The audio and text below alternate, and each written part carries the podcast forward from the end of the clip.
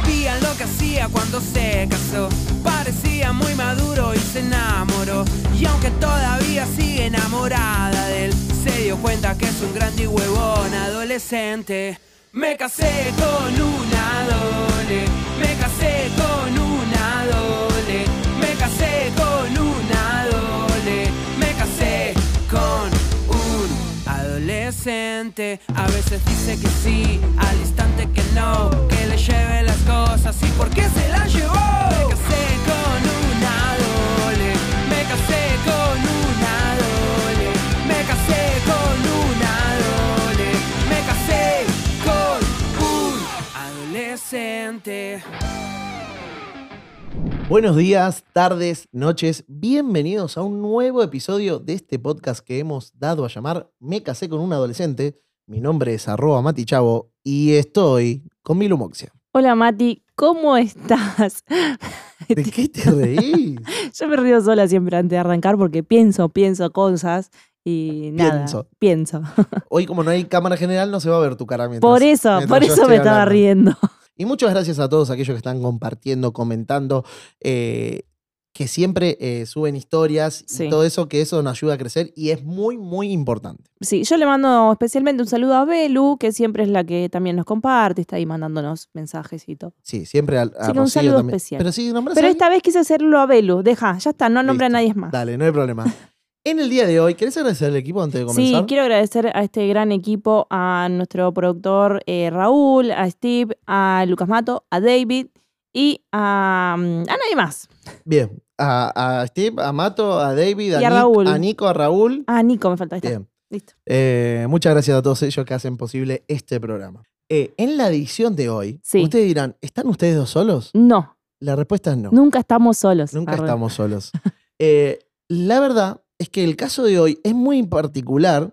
Sí. Eh, nosotros le, le comentamos a toda la gente que nosotros abrimos para que, che, cuéntenos historias de amor o de desamor, cuéntenos historias. sí. En, Y, y a veces nos llegan mensajes. sí, en el caso de, de esta persona, o sea, nos escribió a nuestro Instagram, arroba me casé con un adolescente, no, nos contó un poquito su historia, nos interesó un montón. Y o dijimos, sea, la tenemos adentro. que invitar.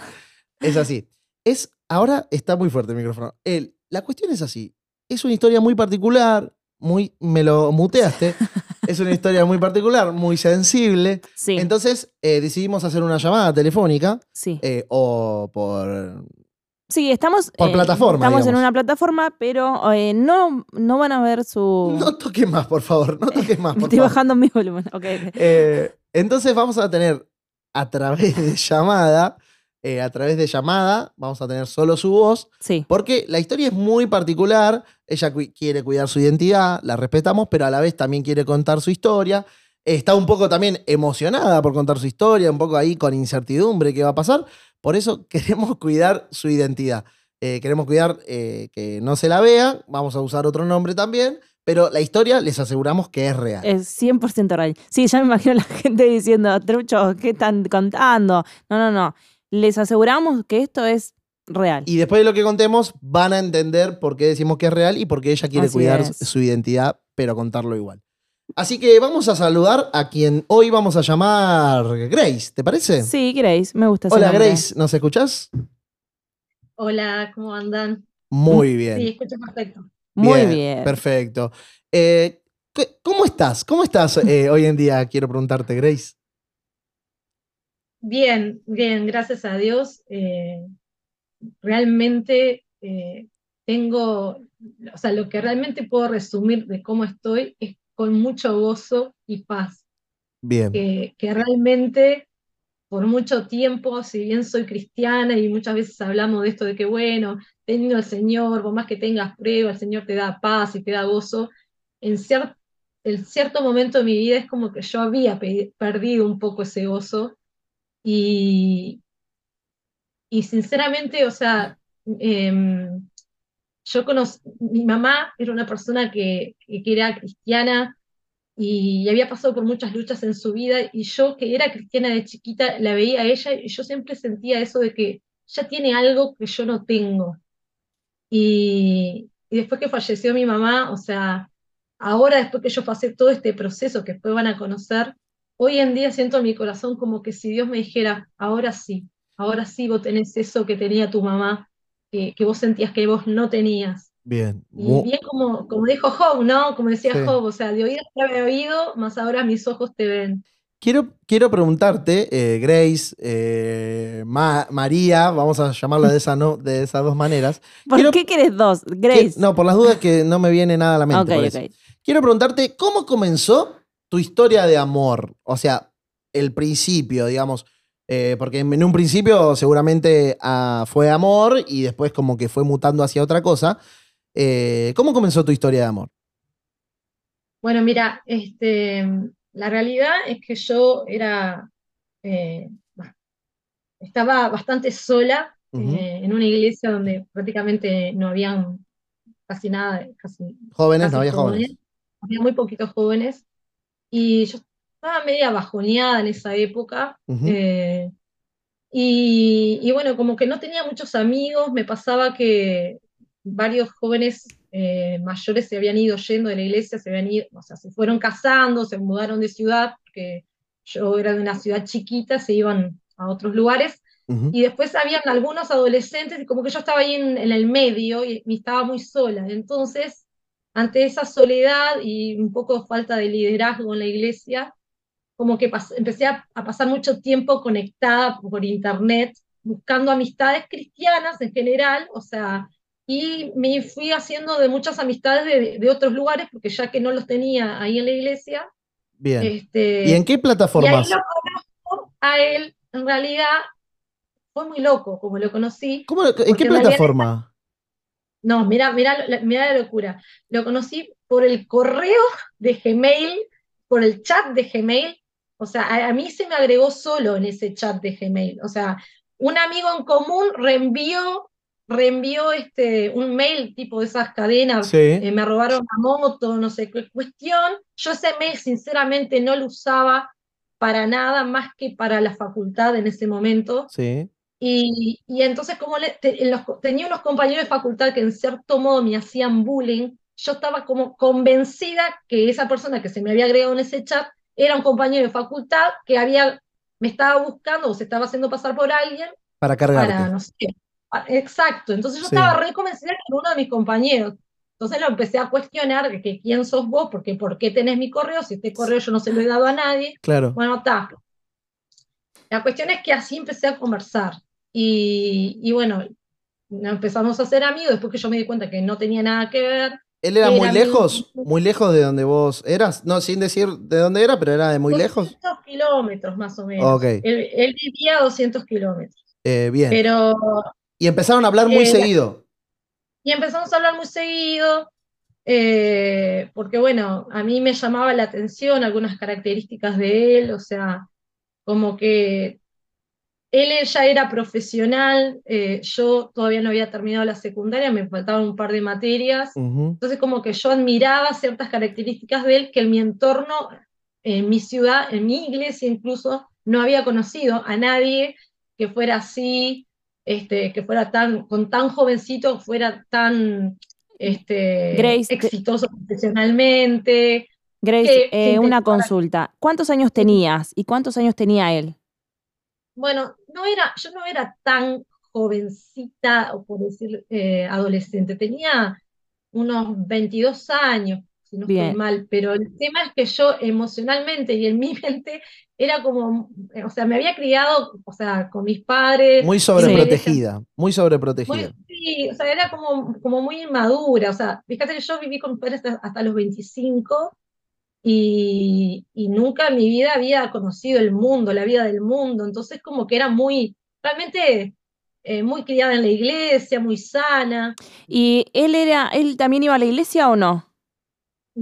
No, él no iba a la iglesia. Ah, él tenía 25, yo dije que tenía, 22. per- no, 24, 25, una cosa así. Bien. Este, claro, él era un muchacho que tenía vida de mundo, tenía experiencia, ya había terminado la facultad, eh, y bueno, empezamos a conversar, eh, yo le había dejado en claro de una de que yo era cristiana, de que yo no tenía interés en más que en una amistad, y, y bueno, la cuestión es que él empezó a, a conversar conmigo y, y me empezó a insistir bueno, él me- es más, yo le contaba de un chico que a mí me gustaba, que era cristiano, y él Hmm. me contaba en su momento de una chica que le interesaba, pero Bien.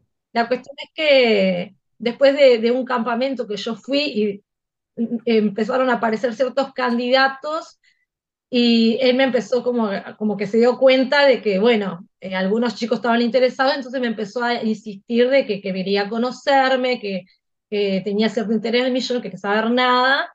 Y bueno, me empezó a decir, bueno, yo voy a tomar mate con vos Bien, eh, una tarde.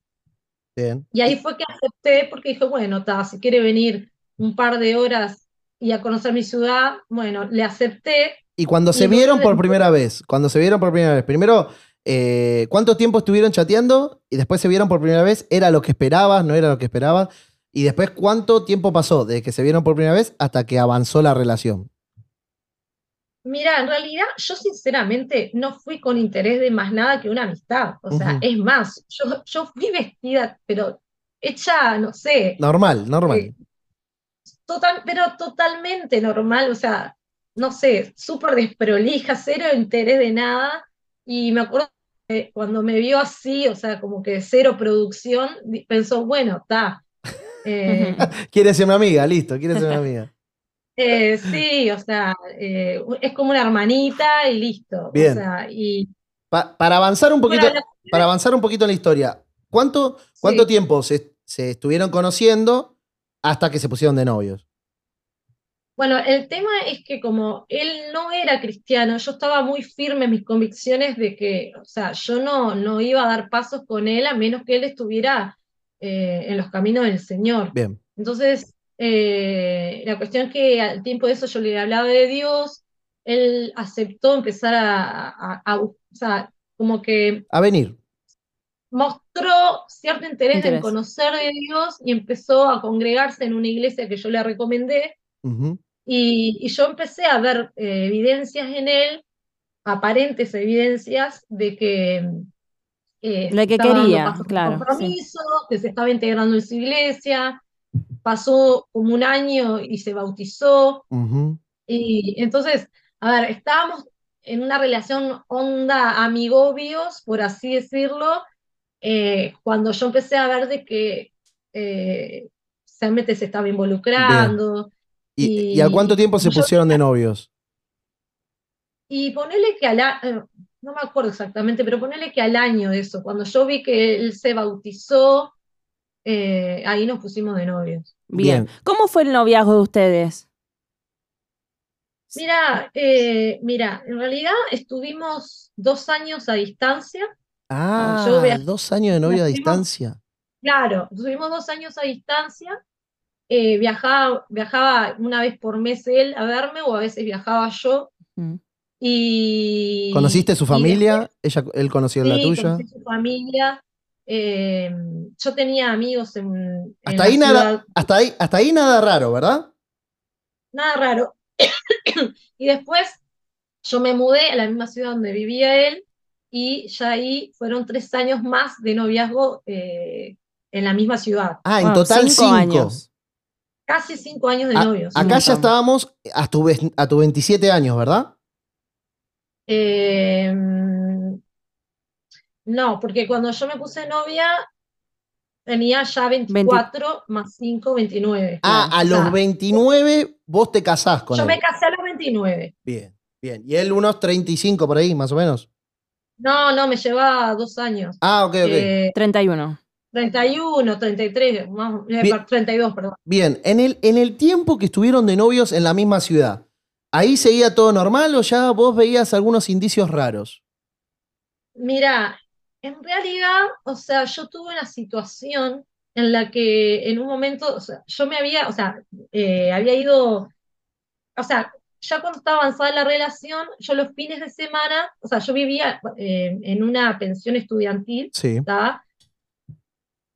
Y, y los fines de semana, eh, como la iglesia nos quedaba lejos, eh, íbamos los sábados a la reunión de jóvenes para no volver a donde vivía yo, que la, la- la casa de él quedaba más a mitad de camino. Claro. Y el domingo íbamos a volver a la reunión. Entonces me empecé a quedar en la casa de la familia de él, bien, pero como él vivía con sus padres, no había problema. claro. Entonces, eh, la cuestión es que un fin de semana eh, yo decidí ir a visitar a una amiga y me iba a quedar a dormir a la casa de esa amiga Sí. y, y resulta que, que yo me empecé a sentir mal, como con fiebre, como una Ujú. así, como que dije, no, me, me- me voy para la casa de, De De tu novio, sí. novio. Me sentía- yo, o sea, yo ya me sentía como que era mi casa prácticamente, Bien. ¿viste?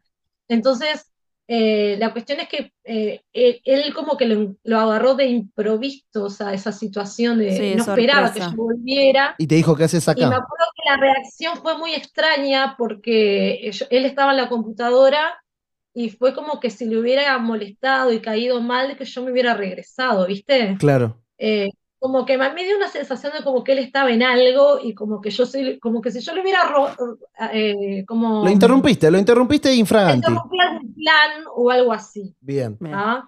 Vos, ay, perdón. Eh, vos, eh, después de ver eso, eh, se casaron. Eh, se, eh, hubo complicaciones para Sí, casamiento. igual, mira, hay- Sí. perdón, me Sí. pasó un par de situaciones más que fueron como raras, porque resulta que un día era el cumpleaños de él y en esa época los celulares no eran tan modernos como hoy, ¿no? Claro. Entonces eh, él dejó el celular en la cama y se fue al baño y en un momento yo le agarré el celular y tenía un mensaje de, de una mujer que era muy extraño, muy extraño, o sea, no era totalmente claro, pero daba como que medio que a entender de que de regalo de cumpleaños ya sabía lo que ella le iba a dar, Claro. una cosa Y, así. y vos en ese momento no le hiciste ningún tipo de escena? Sí, claro. sea, Ah, ¿y él qué te Este- respondía? ¿Él qué te respondía?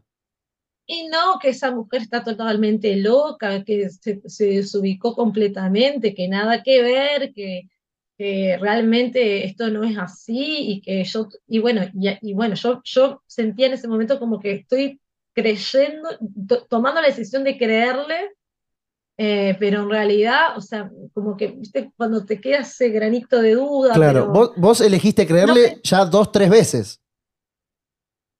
Mm, No, en realidad, la otra situación que yo te dije que me pareció raro, nunca tuve pruebas en realidad. Claro. Es, es como cuando te da esa sensación de que al otro le cayó mal, porque su reacción fue medio como molesto de que volví, Claro. Pero en realidad no te- eh, era todo como algo que yo percibía en mi espíritu, pero que no tenía evidencia. Bien. Se casaron. Eh, Sí. más, o- más o menos 29, 32, más o menos dijimos las edades más o Sí. menos. Eh, desde el primer momento del casamiento, ¿fue normal? No. No fue normal. Eh, ¿Qué, qué, no. qué, qué es lo que pasaba que no era un matrimonio normal? Bueno, el, el tema fue así, que, que, bueno, llegó la noche de bodas y, y yo obviamente, va, no sé si decir obviamente, pero Sí. al menos ese fue mi caso, eh, una chica que se había criado en la iglesia sin experiencia, Sí. eh, estaba con nervios, con miedo de lo que era esa experiencia, ¿no? Sí. Y, y él, por su lado, había, había tenido experiencia. Bien. O sea, él, él tenía, él tenía sus experiencias sexuales, vos Y eras bueno. virgen, criada en un ambiente cristiano. virgen. Bien. Yo estaba con los nervios normales, incluso hasta con miedo de que no vaya a ser que quede embarazada o cosas así, porque todavía no me siento preparada, o todo un montón de Bien, cosas vos- que, se te- vos tampoco- son normales. Vos tampoco tenías información, no habías hablado con amigas, con nadie. No tenías información. Eh, sí, a ver, información tenía, pero bueno, el miedo que, que por ahí eh, te das por ciertas timidez, hablar de los temas, o a veces en, la- en algunas iglesias como que no te preparan mucho. Sí, o son temas que no se, puede, no se hablan, no se tienen que hablar. Sí. Bueno, la cuestión es que, o sea, o, o se hablaban, pero bueno, nunca esperé que me pasara una cosa de este tipo, porque la cuestión es que como, como que hubo un acercamiento, pero ese día no, no, no se, no se consumó el- el- la relación. Bien, puede ser algo, puede ser algo normal por los nervios, por, por, por un montón, por el cansancio, por un montón sí. de cosas. Sí, hay muchos que dicen, bueno, la primera noche, de noche boda, no pasa nada. Primera noche, segunda noche, tercera noche, ¿continuaba todo igual? Bueno, el tema es que nosotros, este, el- ese día, esa primera noche, yo, yo pensé, bueno, ta, venimos cansados de toda la preparación de la fiesta, eh, el cansancio de la fiesta en sí, Y después al otro día había que madrugar porque ya tomábamos un avión y nos íbamos de luna de miel. Bien. Eh, ¿A dónde fueron de luna de miel? Eh, Ah, bueno, nos fuimos al exterior. listo, al exterior, no eh, pasa nada. all inclusive, ¿tá? Eh, entonces, eh, lo que más esperaba era que, bueno, que, que- que todo iba a ir normal, bien. pero bueno, pasaban lo- los días y era como que no, estoy cansado. O sea, eh, pasaban los días y no consumaban el matrimonio. Y no consumaba la- el matrimonio. Y- Y, era como que, perdón, como que Grace. tampoco lo veía cariñoso, como que Claro. tampoco eh, tenía tratos normales. O sea, de- incluso desde antes de casarnos, ese tiempito antes, yo a él lo noté un poco distante, pero pen- pensaba, bueno, está estresado por, Claro, por el casamiento. la preparación. Y decía, decía, bueno, a ver, nunca se te ocurre en la cabeza de que la persona quizás tiene dudas o que tiene, o que en realidad no, está, no quiere dar ese paso. ¿Cuánto, ti- ¿Cuánto tiempo se fueron de luna de miel? Una semana más o menos. Una sí, semana. unas seis días. Y en la Sí. semana, o sea, no hubo ningún tipo de acercamiento de él. No, más que algún piquito, o sea, esos besitos normales, pero Sí. más nada. ¿Y vos los buscabas, Grace? ¿Vos querías, como, no sé, abrazarlo? Sí, o sea, eh, eh, también nos pasaba que el viaje nos había dejado, dejado cansados, Sí. entonces yo como que también, o sea, inocentemente pensaba, bueno, sí, yo también estoy cansada. Claro. Y aparte durante el día, este, no solamente estábamos en ese lugar que había Sí, hacían excursiones. playa, sino que salíamos a pasear, caminar y quedabas cansado. Entonces yo decía, bueno, sí, estamos cansados. Claro. una, semana, una semana más o menos de luna de miel y volvieron sin que se concrete el matrimonio. Exacto. ¿Y Bien. Cuánto tiempo pasó sin que el matrimonio se eh, consume? Sí? ¿cuánto, ¿cuánto tiempo pasaron, o sea, como matrimonio, sin que haya relaciones sexuales? En realidad, eh, hubieron ciertos acercamientos, pero nunca se logró consumar y estuvimos en total unos eh, siete años juntos. ¿Siete años y no tuvieron relaciones sexuales? No, Es, es realmente eh, increíble la historia en sí. Pero Sí. para, para. Ahora nos vamos a meter, a adentrar. Pasaba el primer mes, pasaba el segundo mes. Sí. ¿Vos, vos qué pensabas, Grace? O sea, ¿qué, qué- qué se te cruzaba por la cabeza? Mira, el tema fue así. Él al mes de casados tuvo que viajar por trabajo al exterior y estuvo un mes afuera. Entonces, eh, bueno, enseguida, de- después de casado, él como que se fue y entonces un mes después regresó y, y- y bueno, la misma situación, ¿no? Eh, y, y dormíamos juntos y yo por ahí lo quería abrazar y él empezaba a decirme que hace frío o que hace calor Claro. o que me pesa tu brazo. Siempre un rechazo. Estoy cansado, se daba vuelta, ¿no? Como que no, no tenía interés. Entonces, eh, Pero- yo empecé como a, a pensar, esto es como medio raro, yo me, o sea, estaré loca, pero esto pareciera como que se me estuviera engañando, pero Claro, Pero Grace, pregunta, perdón. una locura En- pensar de que me está engañando dos o tres meses después de, estar, de habernos casado, de Claro. haber hecho claro, una fiesta grande, Una pregunta, Grace. además invirtió mucho dinero, o sea, ¿quién lo obliga a casarse? Aparte, eh, sus compañeros de trabajo y amigos estaban presentes, o sea, era como realmente loco de creer de que, ¿por qué estaría eh, engañándome o por qué se hubiera casado si no estaba Si no tiene interés, claro. Te hago una consulta. ¿Vos en todo, este, en todo ese tiempo, alguna vez hablaste con alguien, o sea, buscaste ayuda o te da vergüenza? Mira, en realidad, o sea, mm, los primeros dos años, eh, como que me callaba todo porque me, me daba muchísima vergüenza y, y realmente empecé a buscar información o quería buscar en, en, no sé, en internet o, o lo que sea, algún caso de alguien que hubiera vivido algo así y no encontraba un solo caso. tampoco, Entonces como que me sentía muy sola y sentía que, que era humillante hablar Claro. de esa situación. y, y Grace, tampoco te hago, te hago una pregunta, tampoco le, tampoco le hacías la pregunta concreta, che, ¿no vamos a tener relaciones? No le- no, o sea, no, no le hacías la pregunta, che, ¿cuándo va a ocurrir algo? No le hacías la pregunta así como más concreta tampoco. Lo que pasa que, o sea, sí hubieron intentos de algo, pero cuando eh, había, o sea, no es que, que no hubo nunca un acercamiento de nada. Claro, en es realidad lo que, lo que nunca, lo que nunca hubo fue una, perdón que lo diga así, pero una penetración. Exacto, o sea, eh, eh, supongamos, eh, quiero explicar, Sí, que, que en algún momento, eh, cuando hubo un acercamiento, ponerle que a los dos minutos él claro, como como que que se decía, no, no, no, sí, se molestaba y se iba. sí. Claro, no, pero tampoco, eh, porque vamos a decirlo concreto, o sea, tampoco había erección, digamos, para decirlo de una manera. Tampoco había, o, o- o había, no había deseo. Claro, yo lo que, o sea, yo lo que veía de su parte es que no había, no había deseo y no había interés. Claro. Porque en realidad tampoco había un interés en besarme.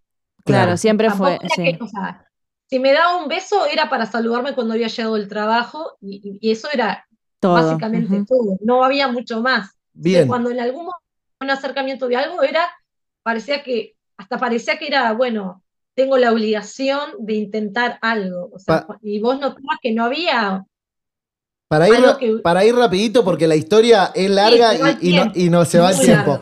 Eh, eh, ¿Se fue desvirtuando la relación? Porque vos ya me dijiste, dos años estuve sin buscar información, sin preguntar. ¿Se fue empeorando No, la relación? información sí, buscando No, claro, información sí. empezaste a buscar información, sí. O sea, no hablaba con nadie porque Claro. me sentía que, que Sí, no- avergonzada. No, me animaba a hablar del, Sí. del asunto. ¿Fue empeorando la relación? Sí, el tema fue que eh, a los dos años él empezó a tener actitudes como un poco más violentas, como que provocaba las discus- discusiones. Yo me daba cuenta que él buscaba la discusión eh, y, empecé a, notar actitudes sospechosas que llegaban más tarde y empecé a querer investigar. Entonces ya me puse en un papel de, de FBI y terminé hackeándolo y ahí descubro de que hacía prácticamente un año que tenía una relación con una compañera de trabajo Mm. y, y que bueno, yo ahí me empecé a creer de que él se había enamorado de esa compañera de trabajo y que por eso, eh, bueno, ocurría lo que, Claro. lo que Claro, estaba pasando. ¿Vos, vos creés que con Pero- esa compañía de trabajo sí tenía relaciones?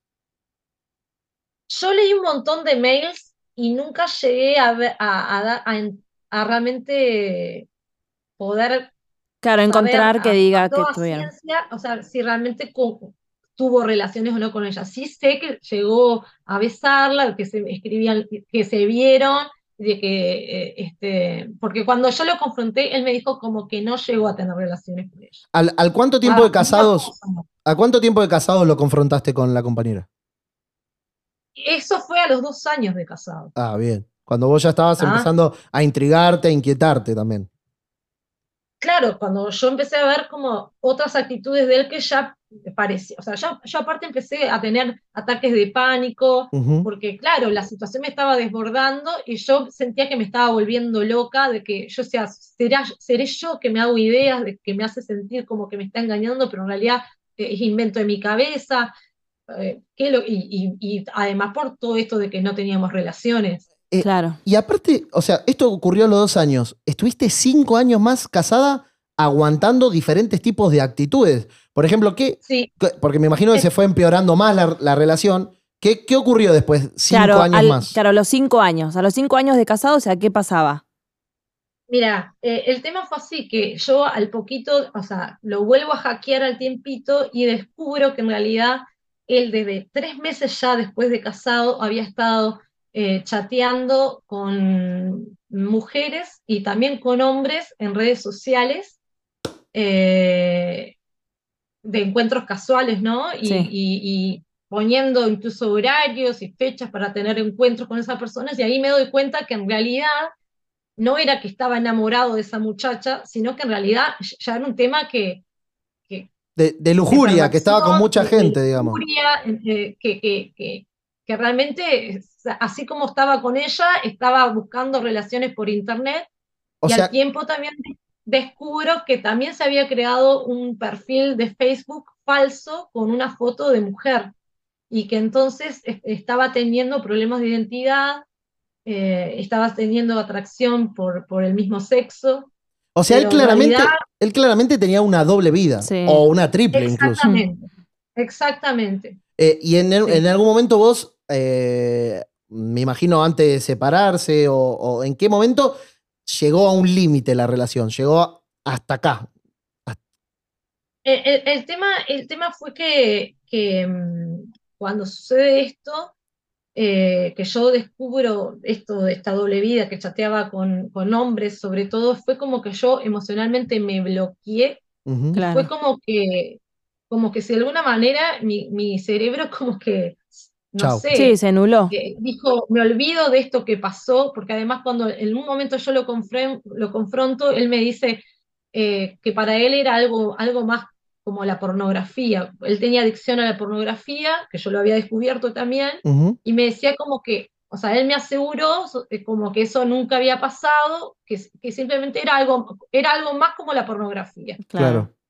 Eh, Entonces, pero ante el, el shock de lo que yo había visto, fue como que yo me quedé con esto de que sí me había engañado con, con esa compañera de trabajo, pero todo esto de, de, de, de esta deseo. eh, de esa por- doble vida, de esa doble vida por las redes, Sí. te- eso como que te bloqueó. Me bloqueó. Y bueno, el tema es que En la vida cotidiana, Eh, ¿cómo era la relación en los últimos años? En la vida cotidiana. En Bueno, la- el tema es así. Él estuvo un tiempo con actitudes violentas, Ujú. eh, o sea, de esos cinco años que yo después estuve con él, eh, tuvimos un tiempo en el cual eh, él tenía actitudes violentas, o sea, no, no me pegaba, pero sí me gritaba muchísimo. Discutía. me Violencia psicológica. Sí, verbal. Eh, exacto, Y verbal. eh, me tiraba los libros, pero el tema era que cuando en algún momento, o sea, eh, yo por ahí decía, bueno, esto ya está, eh, no da seguir así, esto ya está. Eh, él venía y me daba un abrazo o me daba una migaja de amor que a mí me hacía creer de que, bueno, por algo sigue conmigo, no tiene, Claro. realmente no tiene necesidad de estar conmigo. Entonces yo decía, bueno, si está conmigo es por algo porque Dios lo debe estar reteniendo al lado mío. Entonces Claro. yo estaba con ese deseo de, de realmente salvar la relación, de salvar el matrimonio. Aparte me había casado de- realmente virgen, queriendo hacer las cosas bien, Sí, delante Y vos- del vos- Señor. Pre- pregunta, Grace, ¿vos no tenías ninguna líder, ninguna persona de autoridad espiritual para contarle y preguntarle y pedirle un consejo? ¿No tenías? Bueno, el tema es que, o sea, yo, nosotros cuando nos casamos, nos, nos cambiamos, un tiempito antes nos habíamos cambiado de iglesia porque la iglesia que estábamos yendo antes nos quedaba lejos, entonces de donde estábamos eh, viviendo, donde íbamos a vivir, había una iglesia que nos, nos quedaba mucho más cerca, nos empezamos a congregar ahí.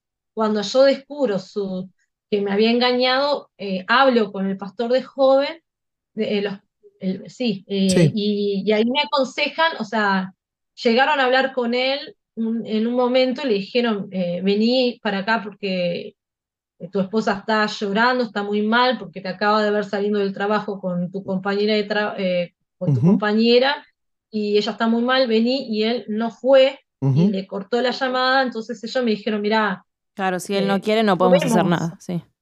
Exacto. Entonces, me aconsejaron que yo lo dejara, pero después ellos me dieron el número de un psicólogo cristiano y pastor de Ujú. otra iglesia, y entonces yo fui a hablar con él, le conté toda la historia, y él me dijo, volvé a tu casa, y me dijo, si, si tu esposo no te deja, por algo no te deja, y yo te recomiendo de que vos sigas con él, porque Hay que matarlo a ese pastor.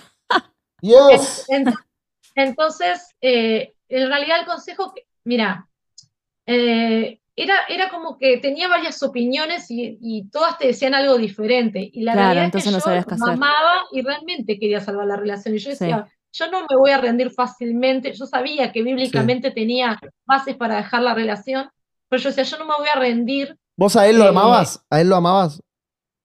Eso es lo que yo creía. ¿Y a O vos, sea, yo creo a que vos te amabas? Yo creo que sí. ¿A vos te amabas? Ese es el te- ese es el tema que, que- que justamente fui entendiendo con el tiempo, ¿no? De que no es sano un amor en el cual uno pone primero a la otra persona que a uno. Y porque llega un punto de que se, o sea, de alguna manera yo entendí en mi proceso que se había convertido en una idolatría. Claro. Y que, Sí. Mira, queremos, queremos seguir hablando, como- pero no tenemos más tiempo. Quiero Esta historia una- da para mucho. Sí, pero quiero hacerte una pregunta como para eh, eh, no dejarlo ahí, como Sí. tener un punto final. ¿Cuál fue eh, o la discusión final o el quiebre total? El momento de o el- separación. O el, momento final? ¿Cuál fue? ¿Cómo fue?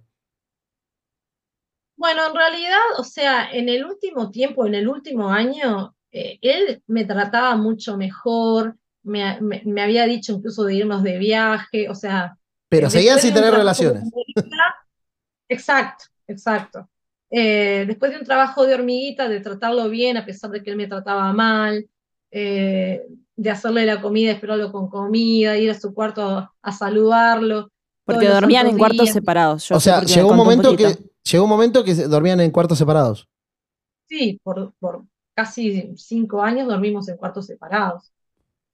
Sí. Tremendo. Y, bueno, la cuestión es que, que yo estaba cre- creyendo que estábamos mucho mejor porque ahora comía conmigo, hacía los mandados conmigo, ya éramos como amigos, ahora por lo menos estábamos mejor en ese sentido. Claro. Y, y bueno, fuimos de viaje, pero en el viaje tampoco pasó nada. Es más, no se quería sacar fotos conmigo, entonces yo empecé a sentir, Mm. me sentí otra vez desilusionada, pues yo decía, bueno, me habías dicho de irnos de viaje, pensé que estabas queriendo eh, Sí, recomponer esto, sí. pero no, también me seguía, o sea, sentía que me ocultaba porque no se sacaba fotos conmigo. Claro. Claro. Y, y cuando volvimos del viaje, eh, bueno, la cuestión que habíamos dejado la perra en un hotel canino de un compañero de trabajo de él, trajeron la perra y yo quería ir a recibirla y él no me, no me dejó bajar a recibir la perra y me dejó encerrada. Entonces yo ahí me, me, con llave, y ahí me di cuenta yo de que en realidad, o sea, seguíamos, o sea, seguía todo igual, que él claramente estaba ocultando cosas Claro. Claro. y que y que Con que llave, realidad aparte, con llave, como si fueras. porque Es que no quería que baje para ver quién recibía. Era No, mentira claro. que había dejado el perro en un. en un Obviamente, seguramente por eso. la perra no se había quedado donde él me había dicho que se había quedado. Claro, pero aparte te dejó encerrada como si fueras una, cosa. Sí, y seguramente eh, Era su amante el hombre. esa persona no me tenía que ver a mí o Claro. yo tenía que ver a esa persona por algún cual. motivo. Claro. Esa fue mi conclusión. Bueno, y después, de, Entonces, y después de eso, o sea, ahí es que se separaron. O sea, ¿se lo dijiste vos? No, no, ahí no nos separamos, ahí no nos separamos. El tema es que al tiempito de eso, bueno, yo me quedé angustiada por eso, pero lo perdoné, porque seguíamos o sea, él me seguía. o Es una sea, crack del perdón. decía, bueno, hicimos el viaje, por algo quiso viajar conmigo, Claro. o sea, me seguía aferrando a, a- a migajas que veía de cambios en él. Sí. Y la cuestión es que al tiempito de eso fallece mi mamá, él me fue de mucho apoyo en ese momento, él como que estuvo muy presente, después de muchos años sin ver a mi familia, apareció otra vez en escena, y esa noche que falleció mi madre, él como que se fue a dormir conmigo, después de cinco años sin dormir conmigo, y yo dije que tuvo que pasar esto para que él eh, Claro, quiera una muestra, dormir sí. conmigo, porque claro, vio que yo estaba desconsolada, pero claro, se acostó conmigo como si fuera un amigo, más Sí. o menos, o sea, porque no pasa, fue eso, una compañía nomás porque yo Sí. lloraba desconsolada. Bien. Pero el tema, al par de meses, otra vez empecé a ver actitudes de él sospechosas, de que empezó a llegar tarde otra vez, incluso empezó- un día llegó medio borracho, y, y bueno, la cuestión es que finalmente en enero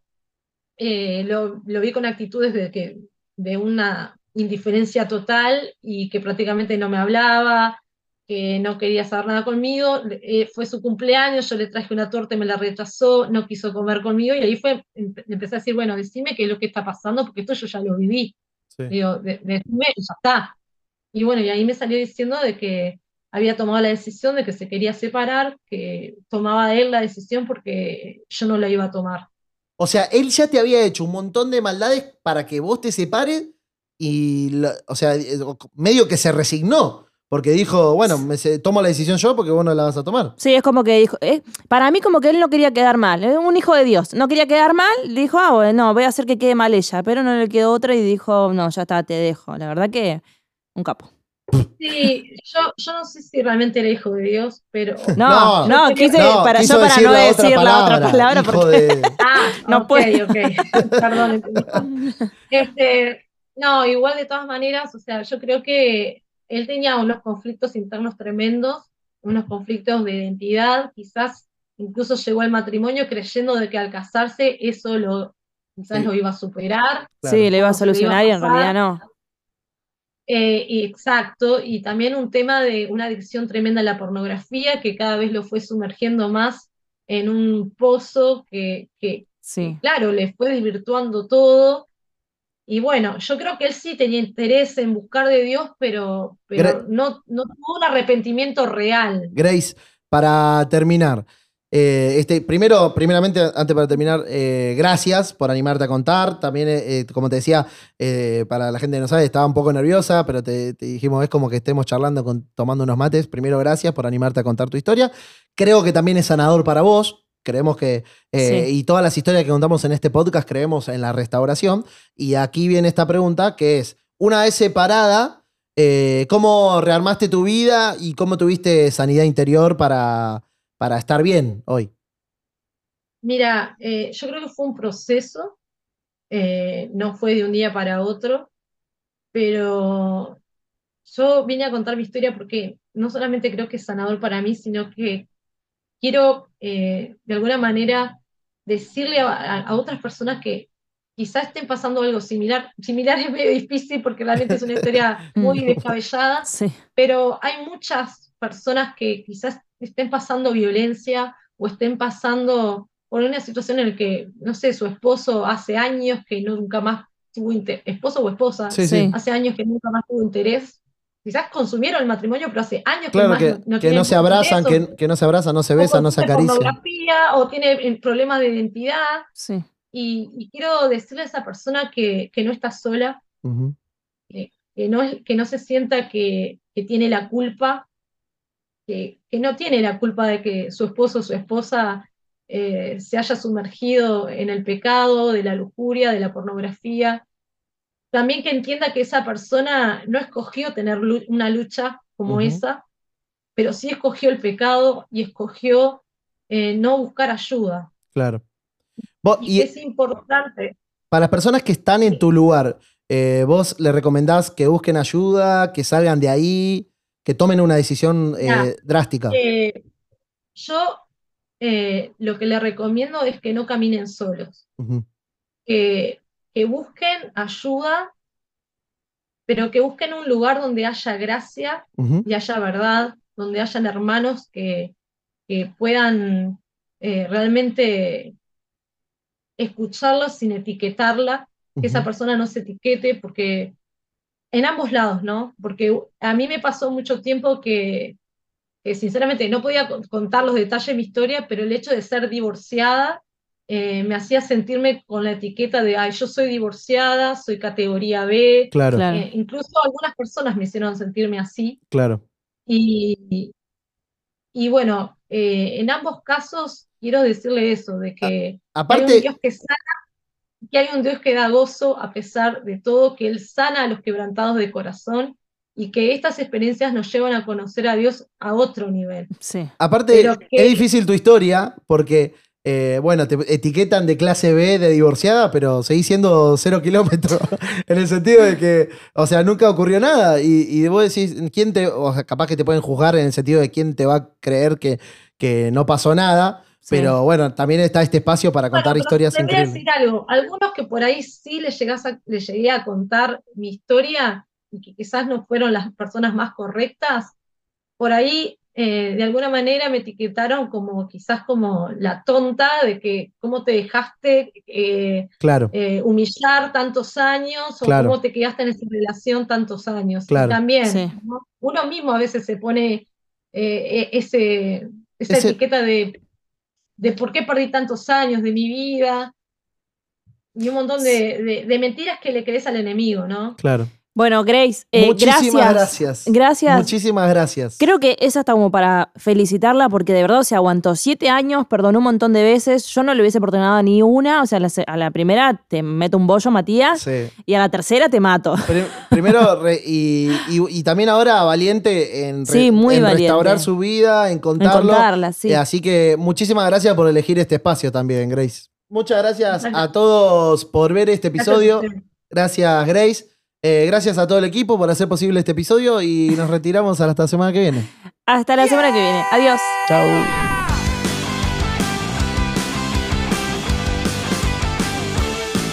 No sabían lo que hacía cuando se casó. Parecía muy maduro y se enamoró. Y aunque todavía sigue enamorada de él, se dio cuenta que es un grande y huevón adolescente.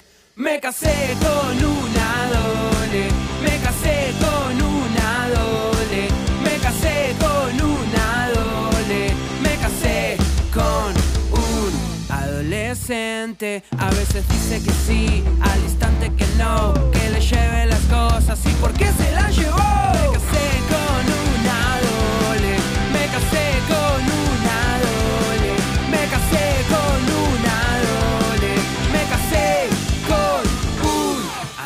presente.